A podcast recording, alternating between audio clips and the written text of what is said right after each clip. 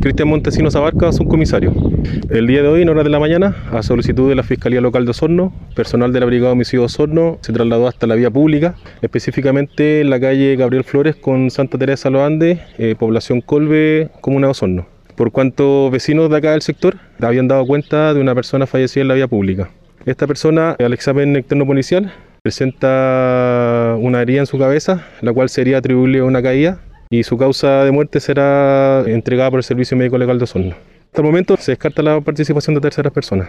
Esta persona eh, no es de acá del sector, trabaja por acá cerca, fue relevado por su hermano alrededor de las 9 de la mañana en el trabajo y se trasladaba a su domicilio cuando eh, fue ya fallecido.